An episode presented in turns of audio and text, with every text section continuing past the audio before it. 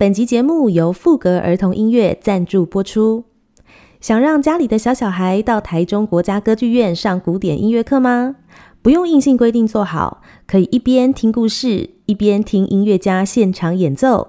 小提琴、法国号、长笛都可以近距离接触，真的可以摸摸看哦。还有金曲奖音乐制作人特别为孩子写的配乐。如果想要一起来玩，那就赶快搜寻富格孩子们的交响乐，手刀抢票吧！欢迎加入艾丽儿 i r e o 在这里我们只聊 real 的事。好好久不见，一晃眼又两个月过去了啊！哈哈哈。好啦，不过今天虽然间隔比较久的时间，但是呢，今天是有来宾的哦，非常有诚意啊、呃！今天我身边充满着艺术音乐的氛围。今天邀请到的呢是赋格音乐创办人以及共同创办人陈怡珍，还有周英璇，欢迎。Yeah. 自带音效，没错，就是自带音效。自带音效，谢谢艾丽。对，然后呢，大家不要紧张，今天其实就是三个妈妈的聚会而已。好，我们三个呢，其实都有共同的身份背景，就是呃，我们除了是两位小孩的妈妈之外，同时也是创业者。对，因为有在听我的 podcast 就知道，我跟我老公呢一起创了一个卤味品牌嘛。那么对面这两位呢，创的是一个很有教育气息的品牌，就是富格音乐坊。对，那我想问一下，因为我们三个都是妈妈，但是我自己是并没有很认真享受当妈妈这件事情啦，因为我还是觉得我被剥夺到一些呃自身的一些光芒。请问你们两位是有在享受育儿生活的吗？其实我二十几岁的时候是完全不想要小孩的，二十几岁很正常吧？谁会为什么要生小孩？那，所以现在莫名其妙生了一对双胞胎，然后而且以前还不喜欢小孩，然后呢，嗯、现在莫名其妙投入了儿童教育事业。对，对对对，所以真的是，嗯、呃，大家都怎么讲？千金难买早知道，话不要讲得太 真的。对对，那应璇呢？以前工作在办公室的时候，同事有带小孩来，我就是躲起来那鄙视他们。是，但是我觉得好烦哦。对，就觉得不知道，就有点怕小孩。然后，但是我自己知道我想生小孩，但是我也不知道我会不会喜，就自己的小孩应该会喜欢。但是生出来之后，我觉得当妈妈，我觉得算蛮享受在其中的。对，因为你知道为什么吗？嗯、他们两个都是高级家庭代表、欸，哎，高级，你们知道高级家庭是什么意思吗？高级家庭，高级家庭，就是。第一名的是一个女儿的，就是最顶级的家庭。第二名就是像你们这样两个女儿，两个女儿，对，就是幸福指数最高的。对，可是那是一般的孩子吧，就是一般的女儿都是大家会觉得说啊，一定就是很温柔可爱，然后呢喜欢玩公主娃娃什么的。我家的又攀岩，然后又反正就是说，你你觉得三岁小朋友可以跑七百公尺是一件正常的事情吗？他好强哦，应该是有遗传到什么基因，体育基因吧？不知道，我本身就是一只弱鸡。所以我也不晓得为什么，然后他才不到十五公斤就可以举起一个八公斤的壶铃，然后吓死！哎呦，我觉得这个是好像是体力上的表现。我说的那种是，你知道白不白目这件事情，白不白目？男生真的就是白目，真的吗？我觉得我女儿真的蛮白目的，哎，怎么蛮白目的？不是我女儿是，比如说你在要发脾气的时候，她是看得出来的。嗯，儿子真的看不出来。我两个小孩，一个就是白目的，一个就是很会看脸色。对对，还是有差啦。但是就是一旦他们长大听到，会不会觉得 哦，我不要说是谁，一大把儿子加进去，你就会觉得你女儿很棒。哦，没有，我小孩两岁半的时候就会跟我说，我是小朋友，不会控制自己的脾气，要大人控制你的脾气。我还有录影存。天哪，你们教的很好哎，表示你平常有在有在这样子灌输他一个概念，所以他才会讲出这样的话耶。嗯，就。今天要努力，因为我是一只老蚌，我比较晚生，那对，就觉得也不是当初也不是孩子自己要来的，也对啦，对啊，当初一直跟他讲说我不想生，我不想生，然后呢，后来才想说啊，应该要生了，然后好不容易才才求来，但要对他好一点，真的。好，就是育儿过程当中当然是有很多酸甜苦辣啦，虽然说有一部分的自己被剥夺了，可是其实我们也从育儿生活当中就是找到了很多新的火花，像比如说你们创办这个副歌音乐坊，其实。就是小孩给你们带来的灵感吧，是啊，对不对？嗯，那你们那个时候是为什么会想要创立这个音乐坊？英璇算是被我就是拖进来，拖拖上 跟上贼贼船这样子。那我说一下我自己的，只要跟着。很好很好。因为我是本来我是住在英国，我住在英国十几年，嗯、然后呢，嗯，其实刚就是小朋友出生之后，我觉得其实他们有帮我打开一扇世界的大门，嗯、因为像说我以前是不知道在。嗯，因为我小时候也是在台湾长大，然后也是就是哦，就是跟他朗无音播出呀，然后你去听音乐什么，嗯、你要给我立正坐好，不是立正坐好，就是就是要端正坐好，对对，端正坐好，然后呢，正襟危坐这样子，然后就不可以发出声音之类的。那所以我在小朋友他们还不到一岁的时候，带他们去参加很多那种亲子音乐课，然后发现说，哎、嗯，人家那种小朋友才一个月大、两个月大，然后就带出来了，然后也不怕吵，然后也可以去像说听人家拉小提琴，然后可以去摸各种不同乐器。所以像我说，我们家小朋友在六个月大的时候，那种手黏黏的，然后都是口水，就摸过人家什么低音管、法国号一大堆，而且人家音乐家也不会觉得说啊，你只是。就是一个婴儿，所以我就来糊弄你这样。哎、欸，对，好像国外对小朋友这件事，这真的友善很多。哎，对对，因为像台湾，我带去他们两个，好像也差不多一岁多的时候带去那种音乐课，嗯，然后其实能碰的东西就很少啊，就是那种知道铃鼓啊，什么沙铃那种小东西，嗯、怎么可能会碰到什么双簧管这种事？我就是台湾代表。从那个课里面觉得，哎、欸，好像没有没有得到什么东西，就蛮就是好。你说放 CD，我家也可以放啊。对啊，唱歌我也可以唱啊。我就想想说，因为我也是当妈妈之后，然后因为我自己本身在学音乐路上，就是反正就觉得不是很快乐的事情，所以就是带小孩去上音乐课，我就是很注意说要怎么保持他们的。对音乐乐趣啊什么，然后就去上了几堂课。那时候还没遇到仪珍啊，然后那时候就觉得，哎，这件事情不是我家里都做得到嘛？就是小，就是老师把声音拉很高。你看我声音那么高，那在要在家里弄那个幼体化的声音，跟着他们唱唱跳跳，然后或者是说去那边敲敲打打，就觉得我自己家里也做得到，就也做得到这件事情。所以后来我就停滞了一段时间，没有再继续带他们去上音乐课。我就觉得好像没有。我心目中想要让他们跟音乐变成好朋友的课，嗯，然后就遇到怡珍。仪珍就有这个想法冒出来的。他的时候，因为那个时候我们是二零二零年十月，因为那时候英国疫情很严重，对，然后我们就觉得非常可怕。然后小朋友每天都关在家里面，好啦，会去公园，但是就是不能跟别的小孩接触，好崩溃。对，那我就觉得这样子生活下去的话，实在是没有办法，所以就嗯，全家然后老公，然后跟两个小朋友一起带回来台湾来。嗯，然后带回台台湾之后呢，就是当然我们在家里面一解除隔离之后，就他说哦，好开心哦，可以出去那种 拥抱世界。对，然后呢，有去上体操课，体操课好好玩，然后有去上一些芭蕾舞课，芭蕾舞课好好玩。可是就觉得，嗯，好像音乐课就是跟我之前在英国上的相比，嗯，身为妈妈没有觉得享受到。那我觉得我们的我的观点可能跟一些台湾家长。在一个地方不太一样，很多人都会觉得说啊，小朋友喜欢，爸爸妈妈就会喜欢。可是我会觉得，如果家长自己去上课都觉得很不开心，那你怎么会持之以恒一直带孩子去呢？啊、然后在家里面也很难去复习你去上过的课程。嗯，所以我当时就是有跟一些朋友开始聊起来这个话题，说啊，我们当初上的课是这样子。结果就有一些朋友说：“那你赶快去开一个啊！” 就这样开起来了。而且我觉得台湾家长比较固执的点是，比如说我今天送你去上课，你就是给我学好，你就是要有成绩出来。我觉得好像就是亚洲家长都是会有这种心态，就是我今天送你去，我不是让你去玩，不是让你去享受的，我是想要看到一个，比如成绩单或是检定这个资格出来，我才觉得哦，你有好好上课。嗯，对。那我觉得在这。这一点方面，我有两个看法。嗯、第一个就是，如果要很功利的角度去看的话，像我自己本人，我就是四岁开始学钢琴，学到十四岁，终于可以逃走了。然后就、啊、你是抱着这哇，终于解脱的心态，对对对，然后就赶快逃走，因为那时候都觉得上的非常痛苦，还有什么哦，钢琴老师还会把衣架拿出来之类的。天哪，好可怕、哦！对，然后就觉得钢琴老师可以动用衣架，你妈妈准许这样子？是我弟弟被打，我还好，因为我我当时看他被打，我就很害怕，所以我就一直很认真练琴。然后他是大概他大概只有练几个月，他就。他就不要了。对，那我就觉得这样子真的是很可惜的事情，你把这变成一个可怕的事。那呃，你看，像说你学了那么多年，这么多年的学费，然后再加上一台钢琴放在家里面，占那么多空间，花了那么多钱，结果最后完全不碰，那是一件非常浪费的事情。真的，那不如让他一开始就去选择一个他喜欢的东西，让他开开心心的去上，或者是说，你要是真的让他碰了那么多乐器，他都不要的话，那代表他不是那块料啊。就那我们就我们就学习领赏就好了，因为我觉得学习欣赏也是一件很棒的事。对啊，而且每个小孩特质本来就不一样。对啊，我也记得我小时候就是想说，我就跟我爸说，哦，我想要弹钢琴，我想要变成音乐家。然后我爸说什么吗？什么？那些人都是死了才有名啦。然后我就哎、欸，好像我们就真的学了差不多一年，我就说 哦，好，那我不要学了，就很容易打击别人呢。就是我学音乐，当然是觉得哦很开心这件事情。我没有，我没有真的要出名啊。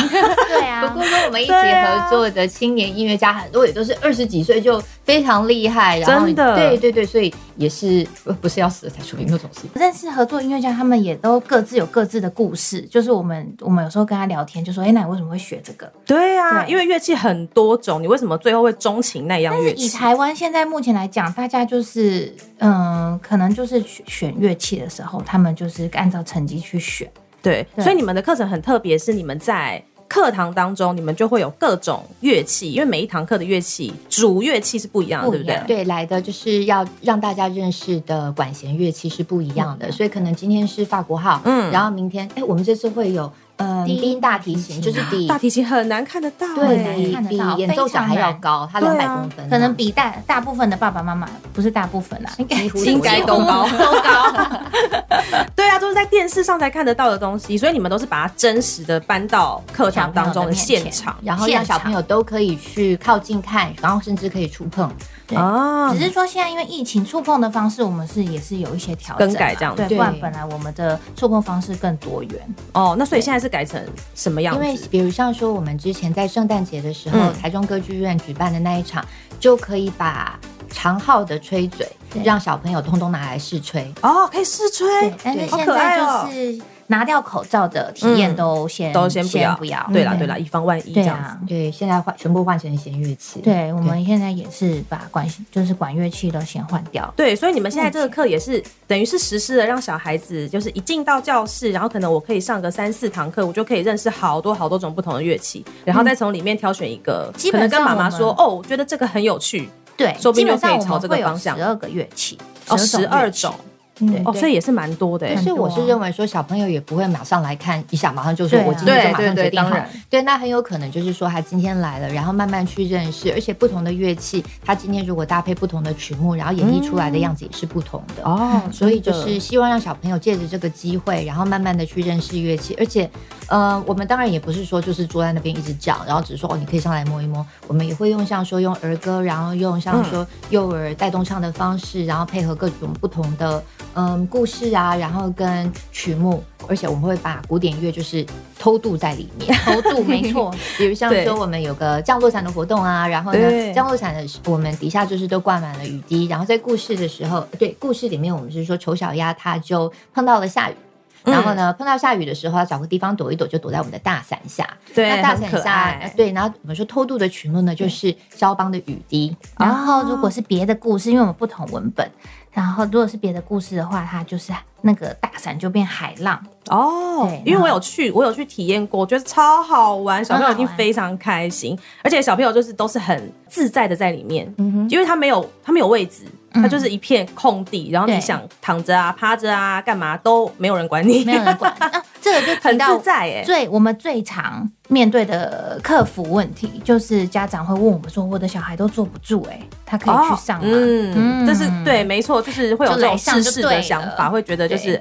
哎，做不好怎么办？其实不用做好，不用做好。但是我们当然是因为我们那个场地是有个很大的钢琴啦。当然，除了安全考量，说奔跑啊，怕会撞到以外，我们觉得小朋友有他的节奏啊，他听到音乐，他想要动一动，这是非常棒的事情。嗯，我们有那种一岁多的小朋友在听圣桑的《天鹅》那一首曲子的时候，从头到尾就在那边扭啊扭啊，然后就非常可爱。对，那因为我是觉得说，嗯。在学会做好之前，学会欣赏音乐是比较重要的一件事。对，没错。你如果是像说，嗯，而且有时候像我觉得有很多房间的课，他们是就是只有儿歌，然后呢，嗯，嗯，就是只有一些比较，嗯，比较大家认为儿童会喜欢的东西。对对对。那好像这样子上这样子的课，然后到五岁六岁，你就突然一下子要他去喜欢古典乐，我觉得那是很难的一件事。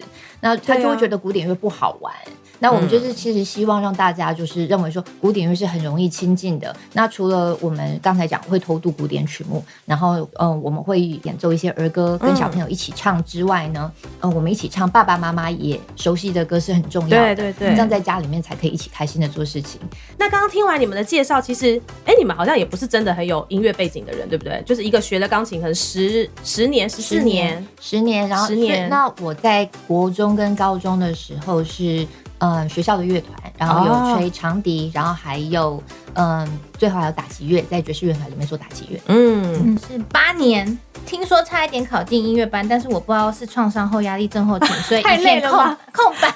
我曾经我的学音乐故事的比较调皮，就是我之前有气走我的钢琴老师，好猛哦！有被妈妈揍吗？学龄前被揍的很惨。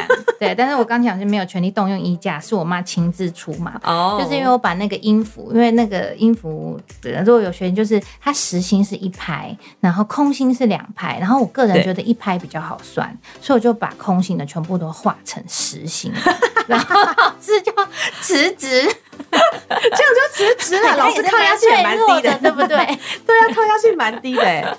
对，但是说，反正你们的背景不是就是真的是演奏家那个等级的嘛？不是。那你们请到的的老师其实都非常的专业。你们是怎么样？就是透过知道人脉还是什么的，怎么会请到那么专业的老师来到现场？其实一开始我们并没有办，没有透过很专业，我们是我们自己的朋友。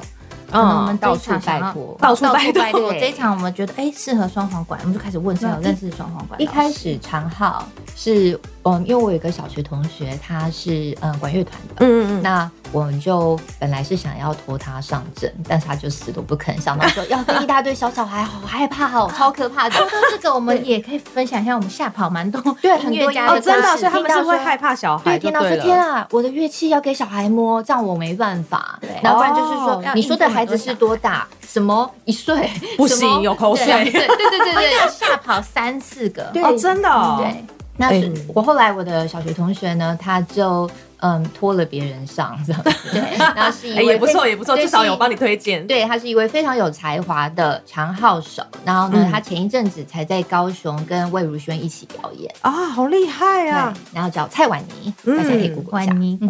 哎，但不得不说，你们请到的老师跟演奏家颜值是不是有点太高？大家可以去他们的粉丝专业看一下，他们每次 po 出来，老师我都想说，这是仙女下凡吗？什么状态？我每次看到他们就是帮我们找音乐家的，呃，算总监，我们对我们的艺术总，我们的艺术总监，他给我们照片，我想说这也太美了吧！我都觉得很厉害，每个都超漂亮。站在他们旁边讲故事，我就觉得我要先去打一个凤凰电波，这很很像婢女之类的，天仙下凡。哎、欸，所以颜值有带给你们什么附加价值吗？我们上次哎、欸，因为男生颜值可能全全因为有一个气质吧。上次有有妈妈，我们上次两个大提提琴都是男生，对对，帅吗？看起来也、嗯、也很帅。我们就不要这种肤浅，我们就是说他有魅力。对，有魅力很重要，很重要，很重要啊！但我们不要弄皮囊，反正他就整个人从内而外，从外而内都有魅力。而且这这也间接影响了妈妈会不会持续想要带小孩一起来上课的动力。就那一天呢，他就是有一个妈妈忙着跟老师拍照，拍到小孩流落，走了，没有流落，他流落在走廊，然后被我们的工作人员捡到，带他去上厕所。所以妈妈就可以去触摸老师的大提琴，然后我们是音乐教育事业。就我大大提琴，大提琴，大家对对 对。呃，不过爸爸们，我觉得还蛮奇妙的。上一次的大提琴居然也有，就是说触碰到爸爸的浪漫。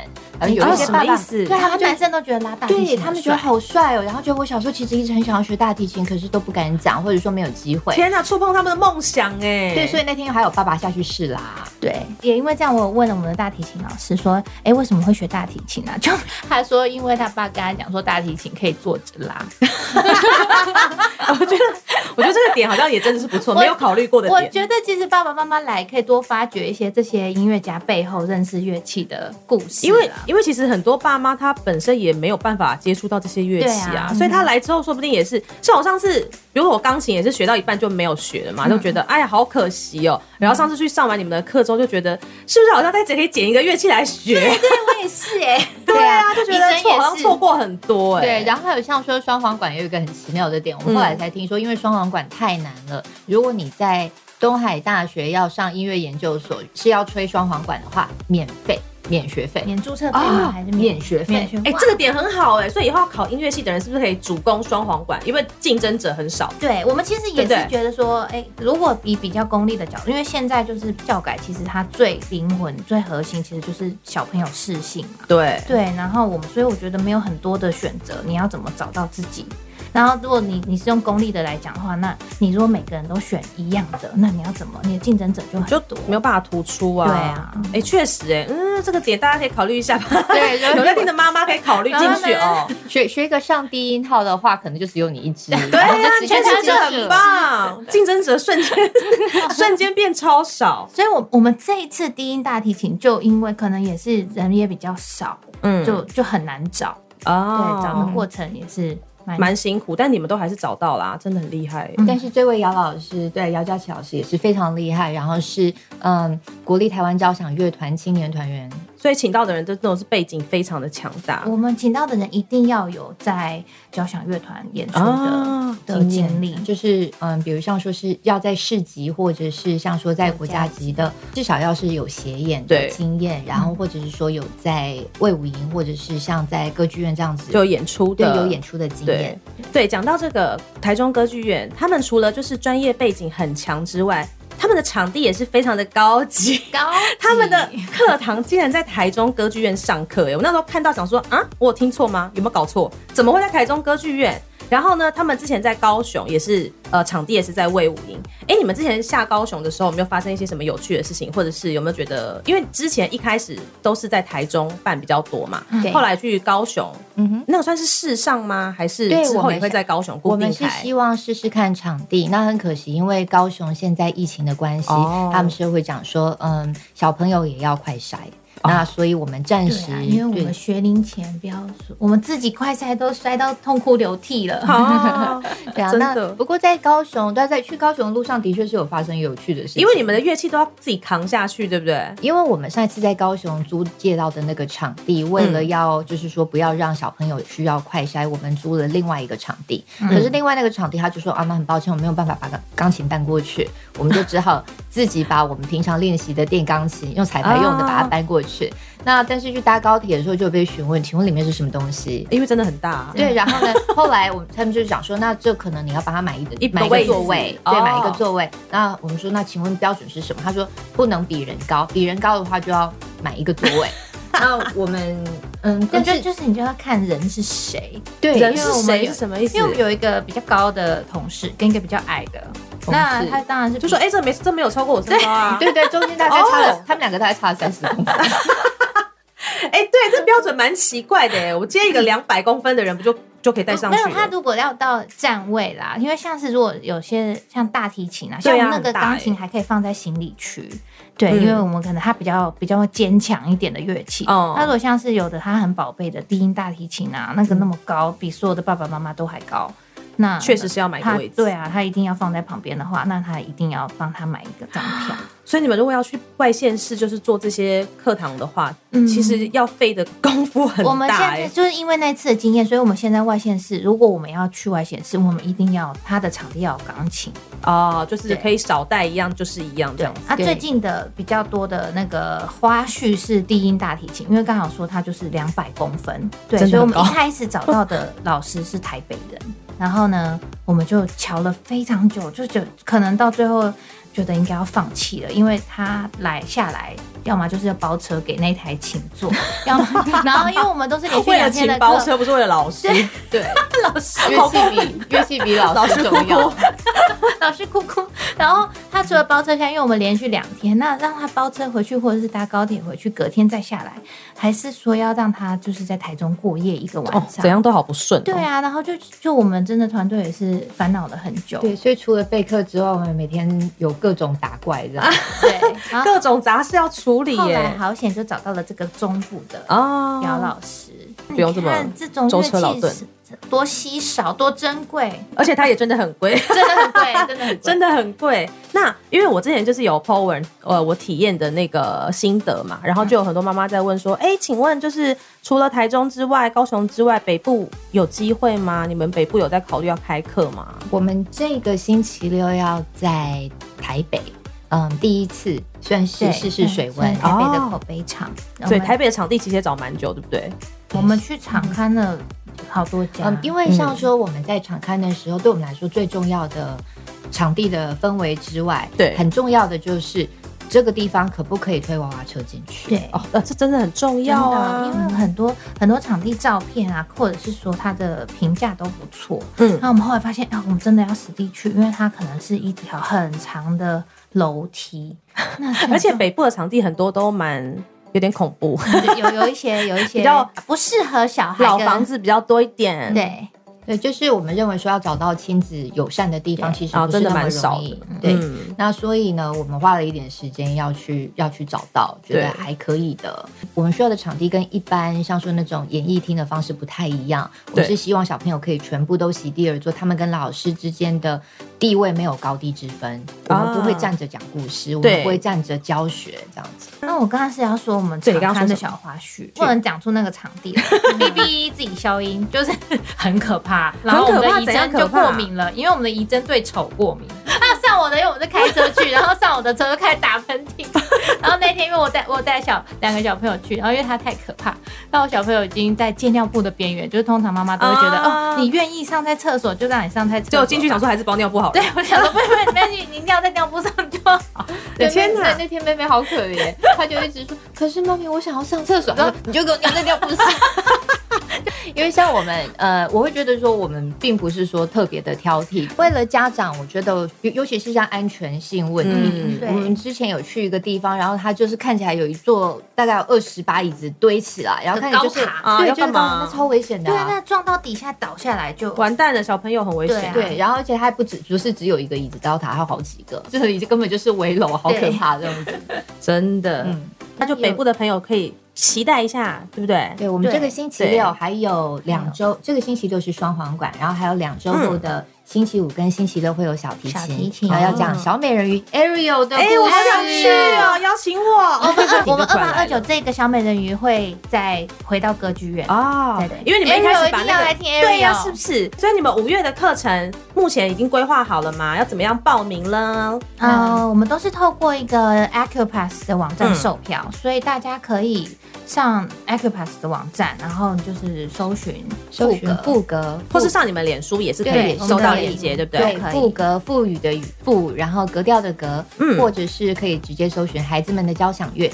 呃，我自己呢，其实也上过就是赋格的课，我去体验过嘛。然后呢，我跟小孩都非常非常的喜欢，在这边我也是真心真心的推荐大家可以去体验看看，甚至是可以长期的上这门课，我觉得非常的有趣。那也希望大家呢都可以在赋格的这个音乐课堂里面，跟着孩子一起当个小小的音乐家，在里面真的可以看到很多你平常真的看不到、摸不到的乐器。家长一定也会有非常不一样的音乐体验哦。那么如果喜欢我的节目，不要忘记订阅频道，然后给我五颗星的评价。那么如果想要知道更多的关于我，也可以去搜寻我的脸书粉丝专业艾丽儿 Ireal，那么 IG 也是一样，搜寻 Ariel Ireal 就可以找到我了。感谢你收听今天的节目，那么也谢谢我们的怡真，然后还有映璇来到我们节目当中，谢谢，谢谢，我们下次再见，拜拜，拜拜，拜拜。